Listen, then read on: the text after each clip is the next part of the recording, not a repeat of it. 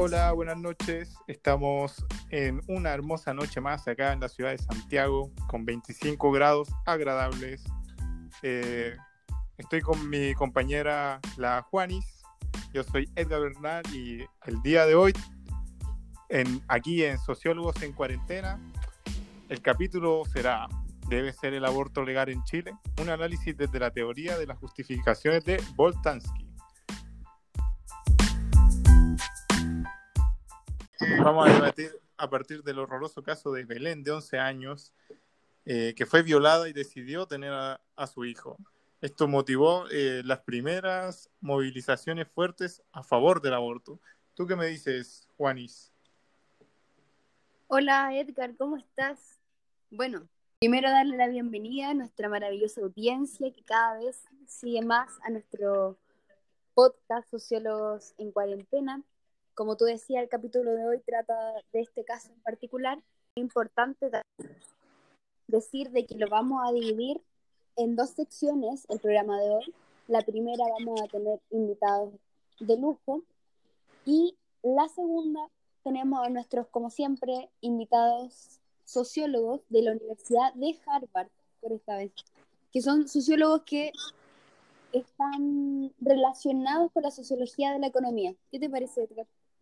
Oh, me parece increíble. Yo creo que va a ser un debate eh, muy interesante y el caso, un caso terrible, un caso muy impresionante el que, el que se va a debatir. Claro, y más aún cuando se trata de la economía, o sea, de alguna forma, ¿cómo vamos a ligar la economía con algo como va a ser el aborto, este caso en particular? Bueno, todo eso lo vamos a ver en un rato más, de vuelta de comerciales. Este podcast, de hoy está patrocinado por la clase de japonés Arigato, donde aprenderás a decir Sensei, いい点つけといてね。成績上げといてくれたら、うちらのクリアサンスパーティーに招待します。よろしく,、ね、よろしくお願いします。待ってます。ありがとうございます。Porque con la clase de japonés arigato gozaimasu. Ya, luego de nuestra, nuestros comerciales, eh, vamos a pasar a nuestra primera invitada del día de hoy. Por favor, si pudieras eh, introducirte a ti misma. Está aquí ya. Hola, Hola. ¿Desde dónde te escuchamos? Compañeros. Eh, bueno, soy Karina Lenda, eh, ginecóloga infanto. Eh, me especializo en este tema del aborto, que están, como nos dijeron nuestros presentadores espectaculares, muy tabú. Así que, Napo, pues, lo invito aquí a escucharnos, a introducirse en el tema. Nuestra segunda invitada, por favor, preséntate. Hola, ¿cómo están? Soy Perlita Pla. Me dedico al activismo y a la militancia en el colectivo Verde Feminazi, grupo que es formado y es em, dirigido, planteado en la calle. Ahí nace todo nuestro activismo desde el año 2012. Nuestro grupo tiene como fin el aborto libre, seguro y legal y gratuito en nuestro país. Así que vengo con mucho entusiasmo a este podcast. Muchas gracias, Perlita. Y por último tenemos a... Hola, buenas noches desde Portugal, desde Lisboa. Es de madrugada acá, buenas noches en Santiago. Eh, mi nombre es eh, Juan Pedro Cuatro. Eh, me invitaron a este podcast directo desde las Ciudad del Vaticano, pero en este momento me encuentro en Lisboa. Eh, bueno, vengo a defender las posturas eh, básicamente papales desde eh, una mirada católica. Entonces, muchas gracias a ustedes y planeo defender muy bien los valores de la familia y la iglesia. ¡Wow! ¡Qué genial están los invitados de hoy, Edgar! Sí, está que arde, está que arde, una locura. Sí, está heavy. Yo creo que deberíamos de ir a unos comerciales y luego partir ya con nuestra con nuestro tema.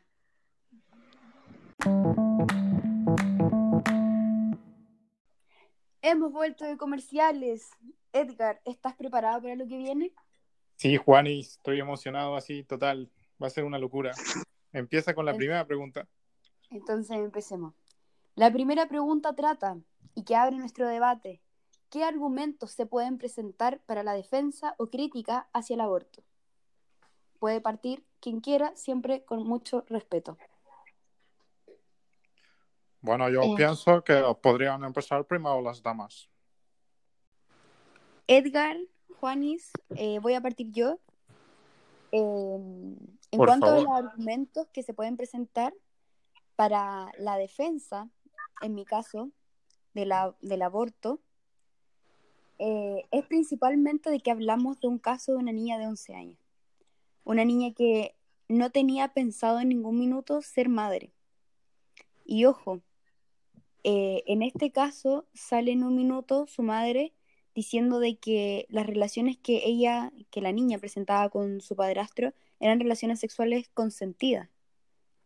Y que de alguna forma ella, porque claro, esto pasó por un caso judicial, eh, donde la madre estaba apoyando a- al padrastro, desconozco el nombre, pero ante estos casos, y bueno, cualquiera sea el caso de que una mujer decida abortar, debe ser apoyado, no debe ser juzgado, eh, debe contar con una salud pública y privada que de alguna forma puedan, puedan tener la seguridad a la mujer o no tener, darle la seguridad a la mujer de que su vida no está en riesgo. Bueno, a mí como especialista, este tema me, me tocó de sobremanera. Eh, creo que tenemos aquí un caso muy importante de que de la ausencia de educación sexual entre los jóvenes. O sea, estamos hablando de un tercio de la población que son víctimas de un ambiente más conservador y opresivo.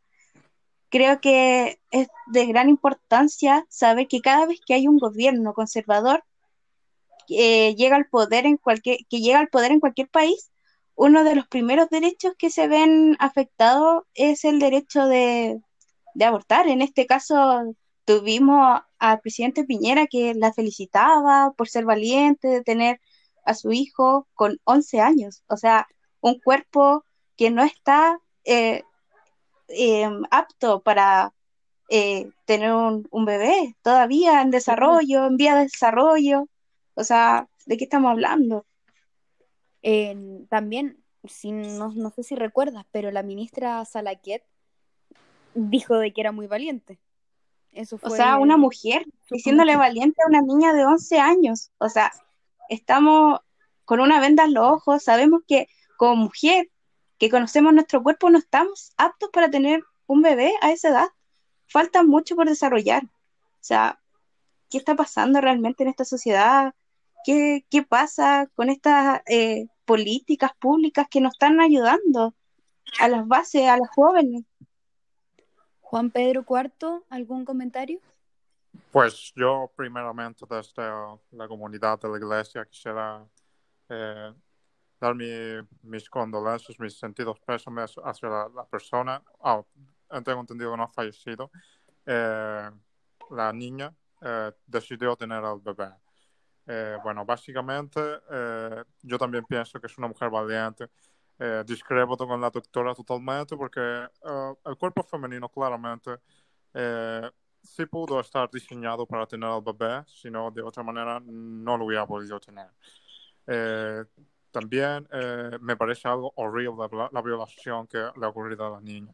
Dicho lo anterior, sí es muy valiente de su parte haber logrado eh, tener a la niña a luz, dar a luz y yo creo que eh, hasta la fecha está viva, supongo. Por lo tanto, es un símbolo de la importancia de la vida, de la, la ganancia de la vida sobre la muerte y, bueno, de los milagros de nuestro Señor Jesucristo. Bueno, creo que catalogar como milagro lo- el caso de, de Belén eh, es ilógico. Eh, disculpen que me refiera de esta forma, pero bueno, respeto también de dónde viene ya esta postura. Ya pasando al segundo tema, en cuanto a la discusión sobre el principio de la vida, me gustaría que nos comentaran acerca de ¿Cuándo comienza la vida? ¿Cómo se puede definir la vida humana? ¿Desde qué momento se reconoce? Eh, ok, no sé si yo pueda empezar de primero. Sí, por favor. Eh, bueno, eh, mi comisión eh, del Vaticano no me ha dado permiso a mí nadie en la iglesia para hablar. Eh, dicho lo anterior, eh, la definición cristiana de la concepción de la vida empieza desde el momento en que el espermatozoide eh, fecunda el óvulo. Eh, desde este momento, entonces, podríamos empezar a hablar de lo que es la vida. Eh, también eh, debemos eh, entender que a partir de este momento eh, en el que el ADN se separa de el ADN del padre y el de la madre se juntan, eh, podríamos entender que eh, para la Iglesia Católica eh, ese ser ya es un ser con alma, un hijo de Dios. Bueno, eh, yo creo que desde el punto de vista biológico celular, las células óvulo y espermatozoide, cuando se unen, generan un comienzo del proceso de la reproducción, claramente. Este proceso se considera de concepción. Bueno, la especie humana, como casi todos los animales, se reproduce mediante un ciclo en que los humanos, mujer y hombre, producen gametos, óvulo y espermatozoide, respectivamente que al fecundarse originan una célula huevo o cigoto. Bueno, tenemos que preguntarnos, ¿el cigoto tiene vida? Claro, si no estuviera vivo no podría reproducirse. Pero también hay que preguntarnos, ¿toda vida tiene derecho a continuar viviendo? Esto es muy difícil de mantener. Las bacterias, como podríamos decir, son células vivas y agregándole a ello, también hemos experimentado más de alguna vez usar antibióticos. Pero también sabemos que las lechugas se recolectan vivas. Pero yo personalmente considero que no todos los tipos de vías no merecen protección. ¿Qué tipo de vida tiene el producto de la fecundación? Bueno, el cigoto o la célula huevo es una célula microscópica, como el óvulo y el espermatozoide que lo han formado al unirse. Tiene, por tanto, la vida propia de las células, una vida inmensamente sencilla en comparación a la de un ser humano, incluso en comparación a la, de una mosca. Pero bueno, cerrando ya mi punto de vista, eh, creo que los derechos de la persona humana recién comienzan al nacer. Es por esto que la ley recién considera a la persona cuando nace y no en la concepción. Claro, estoy muy de acuerdo con lo que dice Karim. Yo creo que para no dar la misma información de datos que tengo en relación como a temas ya biológicos, porque claro, para mí eh, quizás tú me puedes corregir, pero yo siento que al comienzo es un cúmulo de células que se parece a un tumor. O sea, es como lo que yo opino. Pero hay algo que realmente me indigna y es la actitud de la jerarquía de la Iglesia Católica eh, que No, en pero estos a mí me días... indigna que digan que un No, ser pero como déjame, un... déjame hablar Ok, ok, y está bien, pero Ya, no compares a un mira, niño con un tumor, por favor. Tranquilidad, compañeros, ya. tranquilidad. Por favor, le pedimos a todos Eh, tranquilidad. sí, Edgar, tranquilo. Eh, quiero dar mi punto de vista, cada uno acá dijo lo suyo, así que quiero que me puedan escuchar a mí también con respeto, como yo le he escuchado a cada uno. Eh, bueno, estaba en que para, siento que la Iglesia Católica viene con una postura de ya hace muchos años en cuanto a, a la idea del aborto y que de alguna forma no se deja de manifestar de la peor manera, ya sea con mentiras, con un engaño, con una campaña fraudulenta y muy millonaria pegada con el dinero que también eh, recibe eh, de manera pública. Hay también un desprecio hacia las mujeres que abortan, que al mismo tiempo, y ojo, se les pide pagar cárcel, eh, que es lo más punitivo que puede tener, bueno, es la iglesia.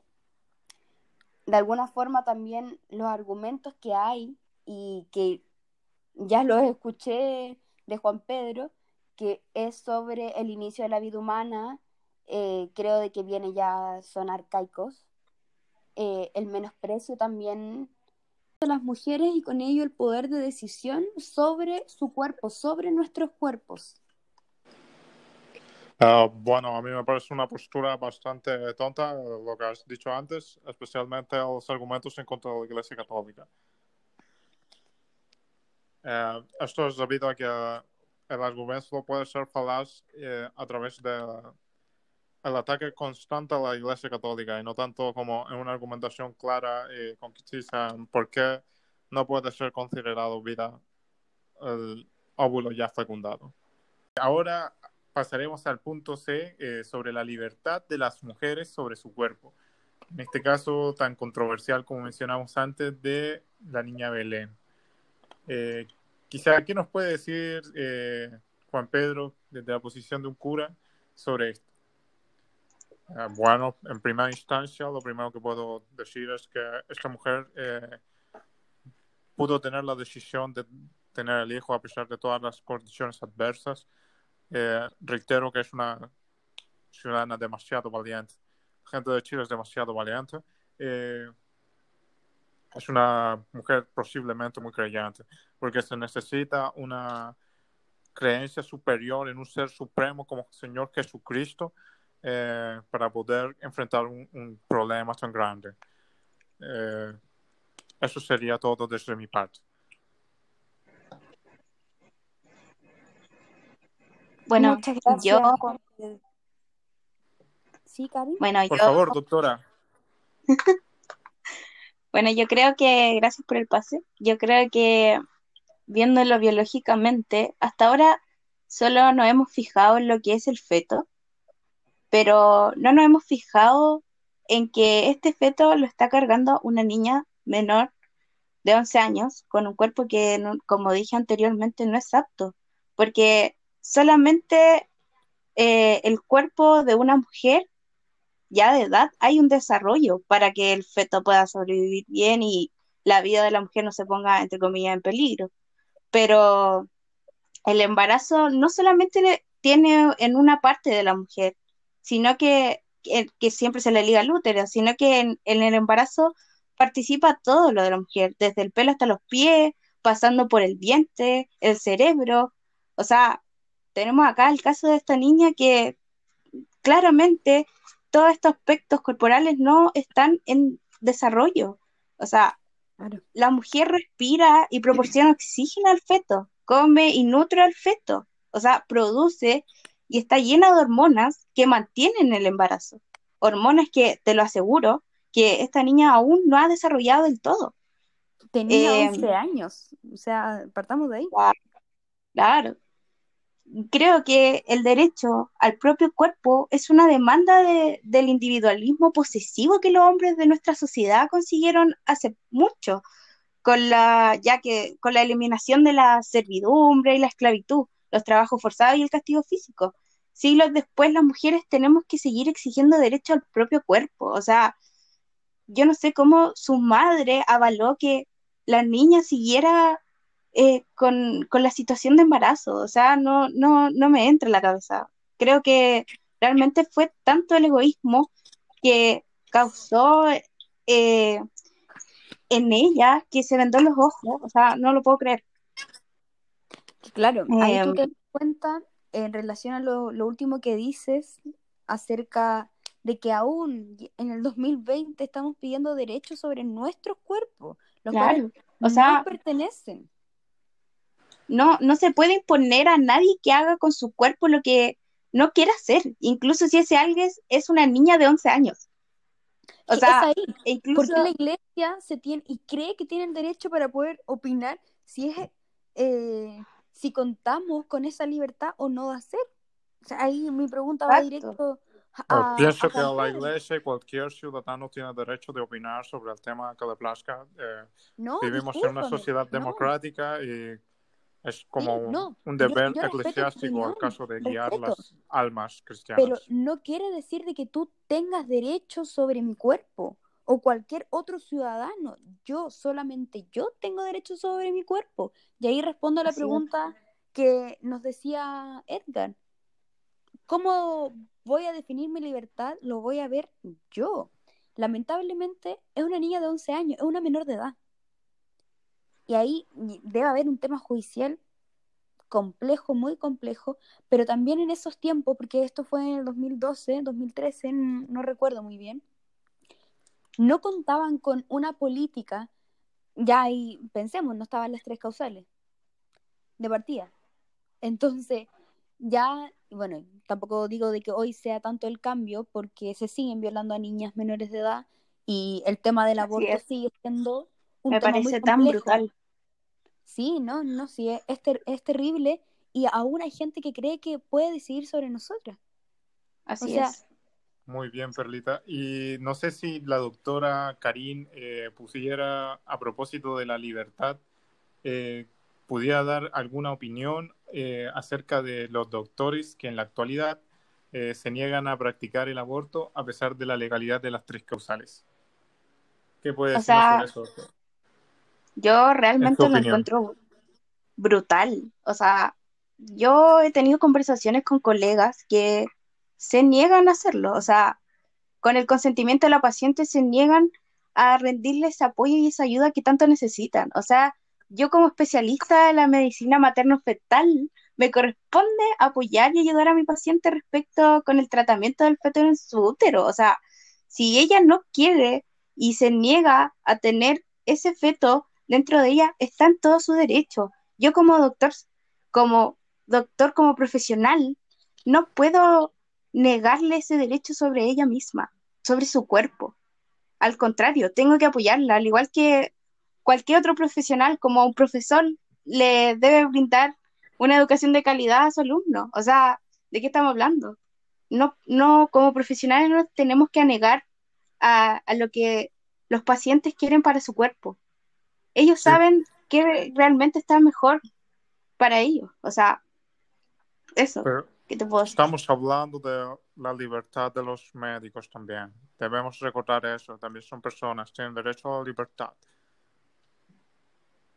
O sea, Especialmente la eh, libertad de conciencia. En caso de que en la Constitución de Chile, me parece, desde aquí de Portugal, recuerdo mis estudios en Chile, eh, de en la Constitución está reconocido el derecho a la libre creencia religiosa. Y si ustedes piensan eh, en la religión católica, eh, el, el, el aborto es considerado un homicidio.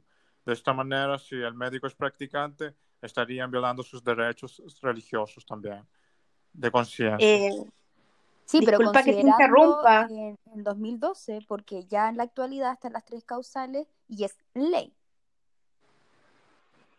O sea, Me y parece- disculpa que te interrumpa.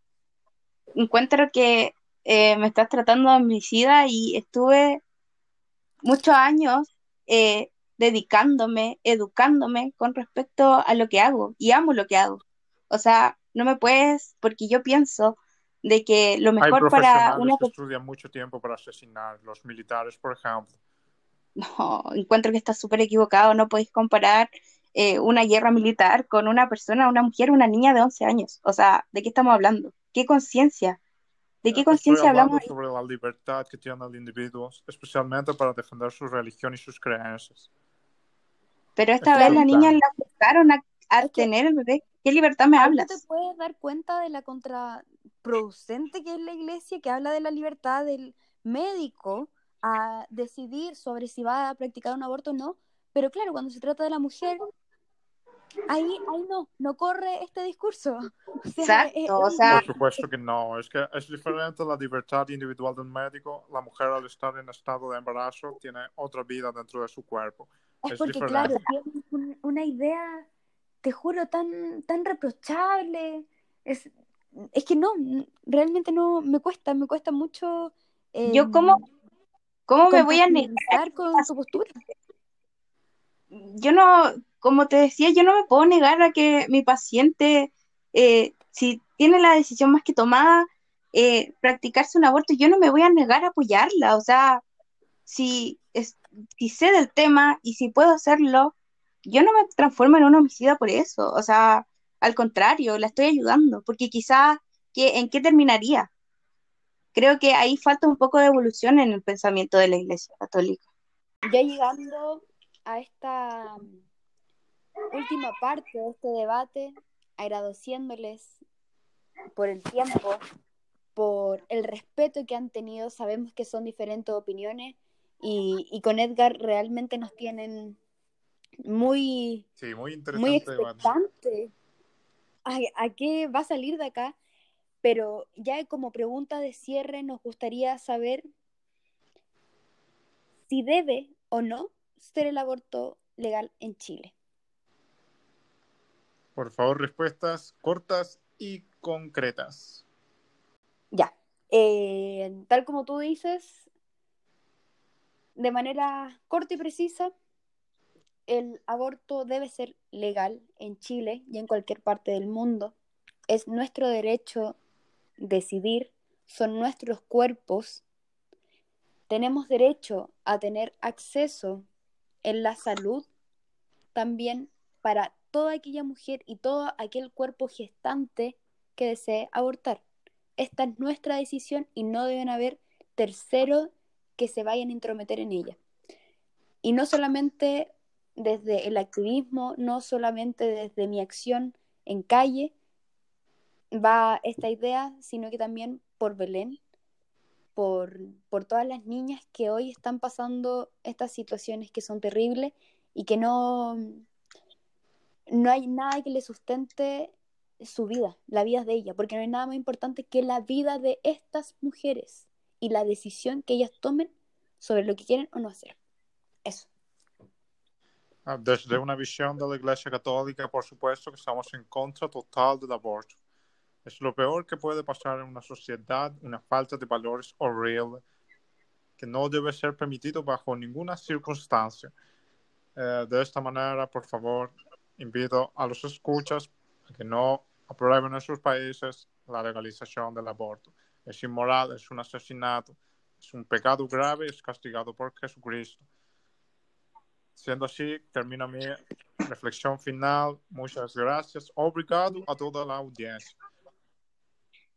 Bueno, eh, yo como especialista y como mujer, creo que sí es necesario que sea legal en Chile por un tema de salvaguardar la vida de la mujer, ya sea por un tema de más allá de las tres causales. Yo creo que no, no me, no me gustaría llegar al día de mañana y de escuchar más historias de mujeres que ilegalmente se han hecho abortos y han muerto en el intento. ¿Por qué? Porque no están en condiciones aptas de salud para enfrentarlo. Creo que sí, totalmente apoyo a que sea legal en Chile más allá de las tres causales.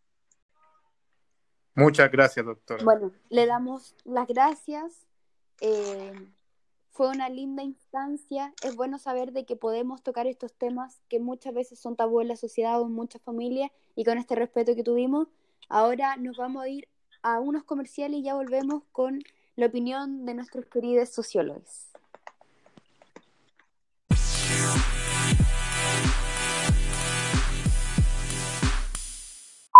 Bueno, después de esta vuelta a comerciales, eh, ya llegaron nuestros sociólogos, están acá con nosotros, vienen desde la Universidad de Harvard en Estados Unidos.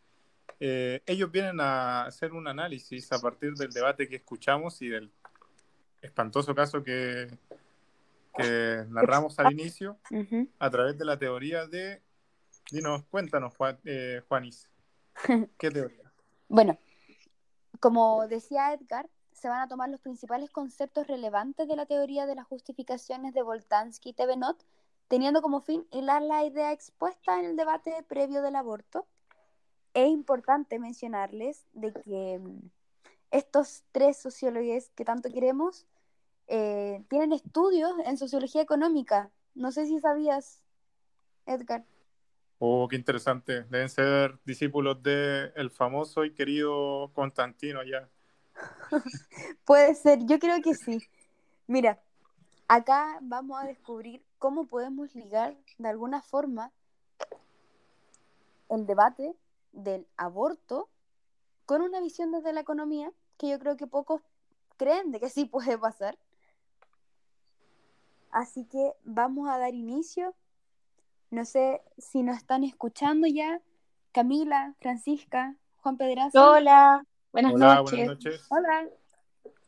¿Qué tal? ¿Cómo están? Todo Impresionante súper. el debate, interesante. sí. Sí, Eh, quedé pero impactada, ano- anonadada. Un tipo radical, Juan Pedro, un poco. Sí, sí. Eh, Sí, bastante. Bueno, yo creo de que esperamos que estos casos ya no sigan ocurriendo. Eh, es nuestra labor también ir cambiando la sociedad, ¿no? Así Mm, es, sí. a contribuir a que estas cosas ya se acaben de una vez y mejorarlas. Tenemos sí, una gran oportunidad con la nueva constitución también. Claro. así es. Muy bien. Bueno, entonces eh, les doy la bienvenida. Espero nos puedan un poco contar cómo relacionamos el aborto con esta teoría entregada por Voltansky y Tevenot. Cuando quieran. Ya. Gracias por ese pase. Bueno, yo primero que nada, para que entendamos un poquito esto de la teoría, voy a explicar unos conceptos clave respecto a la teoría de justificación de Voltansky y Thevenot.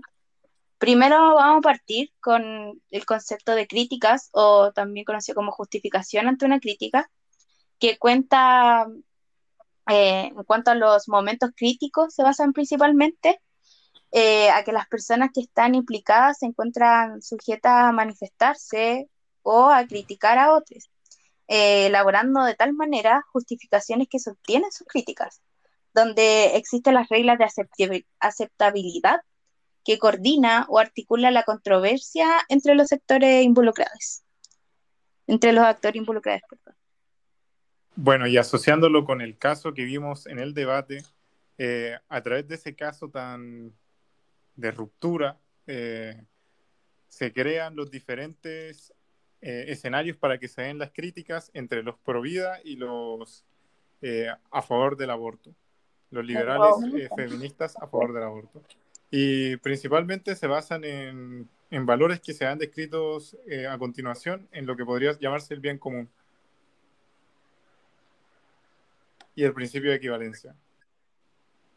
Bueno, eh, tal como lo hizo Camila, voy a, voy a explicar de qué trata este principio de equivalencia y el bien común según Voltansky.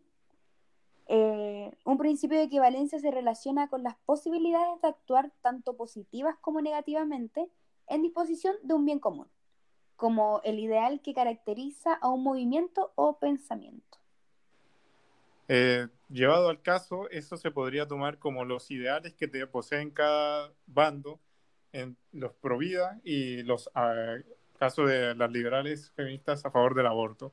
Los pro vida eh, se basan generalmente en reconocer que la concepción so, eh, hace parte de lo que ya sería la vida y en general el pro aborto se decanta más por eh, apoyar la vida y la libertad de decisión que posee la mujer, que ya está propiamente tal como constituida, ya es una mujer, ya nació, ya tiene su propia vida y tiene derecho de, elegir. Claro, yo creo de que en el caso de, de estas feministas pro aborto posicionan siempre a la mujer antes que, o sea, como prioridad, ¿no? Antes que la vida del feto.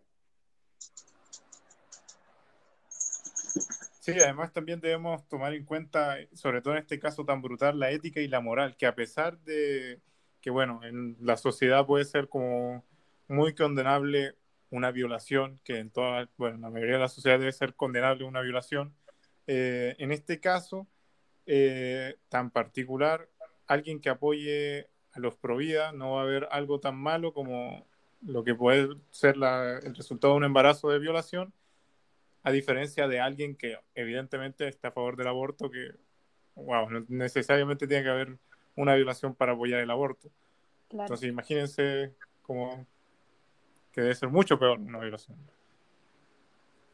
Así es. Bueno, hay otro concepto principal para poder adentrarnos más aún en la teoría, que ese es el concepto de estado de grandeza y estado de pequeñez. Este, el estado de grandeza se entiende como el grado de favorabilidad que un sujeto presenta frente a un determinado ideal de bien común. Por el contrario, el estado de pequeñez se le atribuye a lo desfavorable que resulta un individuo ante una idea concreta de bien común.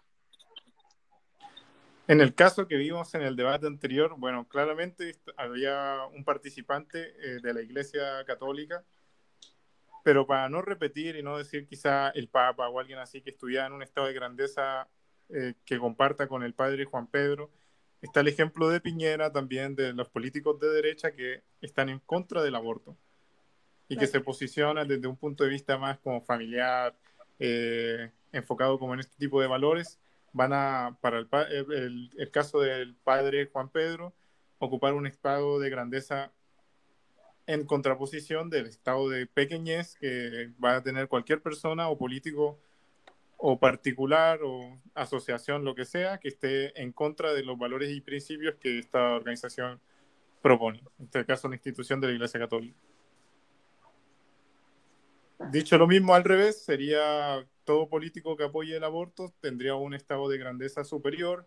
Eh, en el caso de la visión de los valores y de la ética que posee eh, los grupos liberales a favor del aborto y los feministas. O sea, y ya llevándolo al caso, eh, quienes encarnan un colectivo de manera ejemplar con la misión de una proelección nos referimos al movimiento feminista, que busca que todos los cuerpos gestantes tengan el derecho a abortar, a decidir sobre su cuerpo para que la maternidad sea una elección y no una obligación, ¿no? Y ahí estaría eh, con esta eh, como diferencia de quienes pertenecen al estado de pequeñez, que son estos casos de los activistas pro vida que carecen de grandeza o aspectos valorables como el, considerar el embrión o el feto como una vida humana, que tiene derecho a nacer y antepone esta ideología a los derechos reproductivos y sexuales de la mujer, sin dejarle elección a escoger su propio bien sobre su cuerpo. Yo creo de que es como lo que podemos también eh, desplegar del análisis del debate que, que escuchamos hace un rato, ¿no? También para complementar las ideas anteriores, eh, recordar los regímenes de justificación que proponen en las teorías. Eh, bueno, claramente, para dar los ejemplos claros, eh, el padre Juan Pedro estaría ubicado en el doméstico, ya que él estaría apreciando, bueno, la autoridad, la confianza, la familia en general, como ese tipo de valores, lo familiar, y lo liberal, lo asociado al feminismo, estaría en lo cívico, velando ya por eh, razones cívicas de bien común, de igualdad, fraternidad, libertad y el interés colectivo en general. Bueno, Eso ya, como para terminar. Claro, yo creo que también no olvidar el directorio de objetos y dispositivos, sujetos y relación entre entes y relaciones naturales, que por estos autores es definido de, en primer momento eh, a los objetos, que serían los seres humanos, quienes están dentro de los regímenes de un fenómeno determinado, quienes usan categorías de objetos y dispositivos. Estos sujetos también vale decir de que tendrán relaciones naturales entre seres y será a través de verbos, que indican relaciones que son específicas a cada forma de grandeza dándose una mediación entre el sujeto y objeto. Claro, ahí pueden estar como más asociados los verbos de los provida como con, eh, eh, bueno, crecer, eh, ayudar, sí, como más relacionados con el proceso de defender al feto. En el caso quizás como... Proteger, por ejemplo. Así es, compañero. Como en el caso quizás de la, de la doctora, está el verbo de salvaguardar eh, a la mujer, en verdad. Eh, de resguardar su, su integridad y protegerla. O sea, son conceptos o son verbos importantes dentro de que claro, que tienen un sentido dentro del el grupo. Así es. Y en el estado de grandeza y de pequeñez. Creo de que se entiende a la perfección cómo pudieron aplicar la teoría yo no sé si tienen algunas palabras finales de que quizás desde la experiencia que ustedes ya tienen como sociólogo especialista eh, en economía, de cómo la economía sí puede estudiar temas como el aborto, que creo que nuestros telescuchas quieren, quieren saber y les intriga. Sí, yo pienso que a pesar de que no necesariamente es como la, la teoría predilecta para estudiar este tipo de fenómenos, sí eh, hacer este tipo de investigaciones contribuye para las ciencias sociales eh, debido a que da otra perspectiva de, de, fenómenos, te da como otro tipo de herramientas, por decirlo de cierta manera, aunque sabemos que no necesariamente así, para evaluar el mismo fenómeno desde otras perspectivas. Claro, de alguna forma la sociología es todo lo rico que nos entrega, que desde cualquier área que sea que nosotros como eh, investigadores nos posicionemos, podemos hablar de cualquier tema. Bueno, muchas gracias a nuestros sociólogos invitados por sus interesantes palabras. Gracias. a ustedes por En verdad fue un tema... Siempre es un agrado estar en su programa. Sí, ya, ya llegamos a nuestro término fue un largo día de trabajo, de, escucha, de debate. Y, mañana quizás hay sorpresa con lo que llegaremos con nuestro tema, con nuestro nuevo debate y con nuestros nuevos invitados, ¿no, Edgar? Por supuesto, aquí estaremos por el mismo lugar, por el mismo podcast a la misma hora, con las mismas ganas.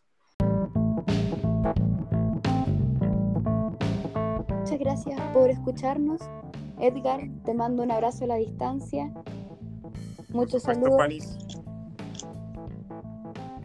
Adiós.